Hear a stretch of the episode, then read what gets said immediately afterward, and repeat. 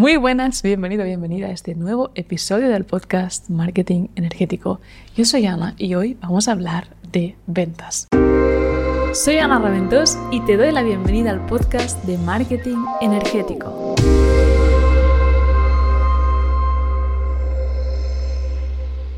Y es que quiero compartir contigo cinco errores que cometía cuando empecé a ser freelance, o sea, a ser autónoma y tenía que venderme. Yo, claro, nunca antes había vendido. Perdía ventas por no entender la dinámica de la venta. Así que mi intención con este podcast es poder inspirarte y tal vez poder ayudarte a que evites tú también estos errores. Y también quiero que sepas que estas son cosas que aprendí tanto vendiendo por teléfono como vendiendo también por chat, porque cuando empecé con los webinars a ser freelance, también era una época en la que aún se podían vender cursos online con mucha facilidad, bueno, con un webinar que no iba a llamadas, sino que iba directamente a checkout a la página de pago y la gente ahí pues a veces te escribía un chat para preguntarte cuatro dudas y comprar. Pues esto es lo que aprendí cuando empecé a vender tanto por chat como por llamada. Y el primer error que yo cometía, y esto pienso que es muy extendido, era que yo no le vendía al cliente lo que quería, sino que le vendía lo que yo pensaba que él necesitaba. Y para que lo entiendas, voy a ponerte un ejemplo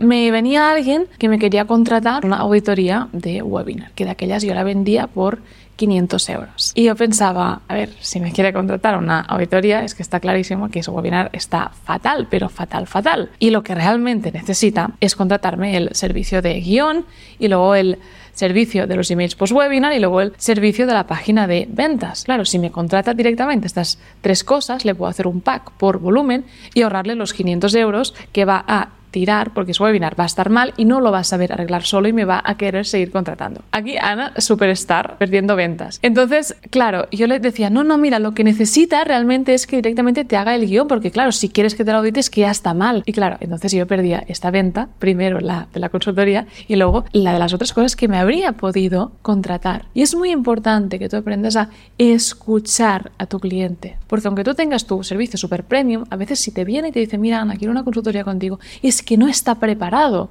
aún para comprarte o tu mentoría o tu otra cosa. Aún tiene que tomar conciencia, tal vez, probarte y ser consciente de todo lo que puede aprender contigo. Por lo tanto, ojo, porque este es un error que yo veo cometer tanto en el mundo de los infoproductos como a veces incluso yendo a, comprar maquillaje. De ir yo a una tienda de maquillaje con unos colores que me había dicho mi asesora y me digan, no, esto no es lo que te hace falta a ti te hace falta esto. Es como, déjame comprar esto, que es lo que yo quiero. Véndeme lo que yo quiero, por favor, que te lo compro. Y es algo que hacemos de forma indirecta, pero que a la práctica nos hace perder ventas. Por no hablar ya de que a veces yo me ponía a juzgar a mis clientes. Que esta es otra que dices, madre mía. O sea, estoy contando esto en este podcast, estoy flipando de la transformación del antes y el después. Y me gusta mucho compartirlo porque espero que también pueda ayudarte a ti. Y es que me venía un cliente y pensaba, uff, este no debe tener mucho dinero para contratarme porque pienso que tal, tal, entonces mejor venderle esto para ahorrarle esta otra cosa. Y me hacía como estas historias mentales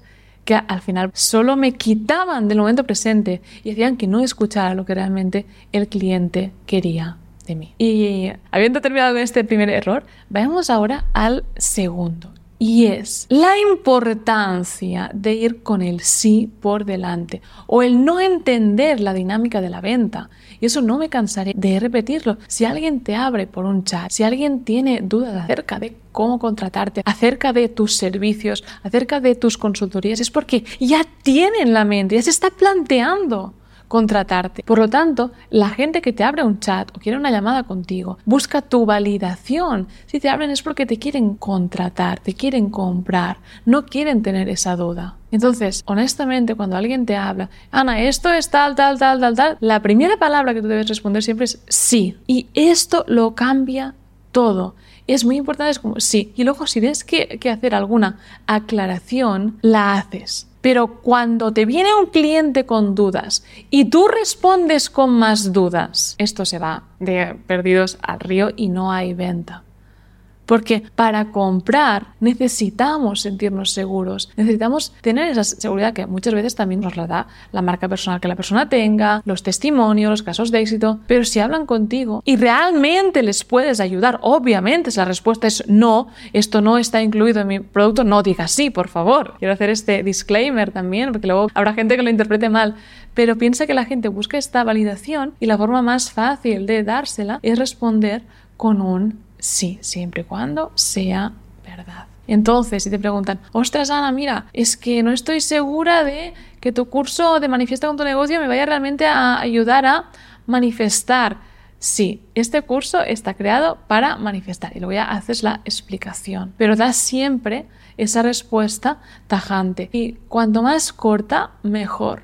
Pero cuando nos enrollamos infinitamente, también el mensaje como que se difumina y no logramos transmitir esta certeza. Otro era, bueno, este es personal, y es sacar otros temas para generar empatía en la conversación. Madre mía, esto es la forma más fácil de perder una venta. Y te voy a poner un ejemplo. Alguien que me abra por el chat y me diga, hola Ana, mira, estoy pensando en contratar tu curso de Eres tu guía y quería saber solo cómo es el soporte contigo. Claro, Ana, súper happy, se va a ver el perfil de Instagram de esta persona y dice, hola, claro, mira, el soporte de mi curso es así. Oye, por cierto, he visto en tu Instagram que eres sanador Reiki, me encanta el Reiki, bla, bla, bla. No.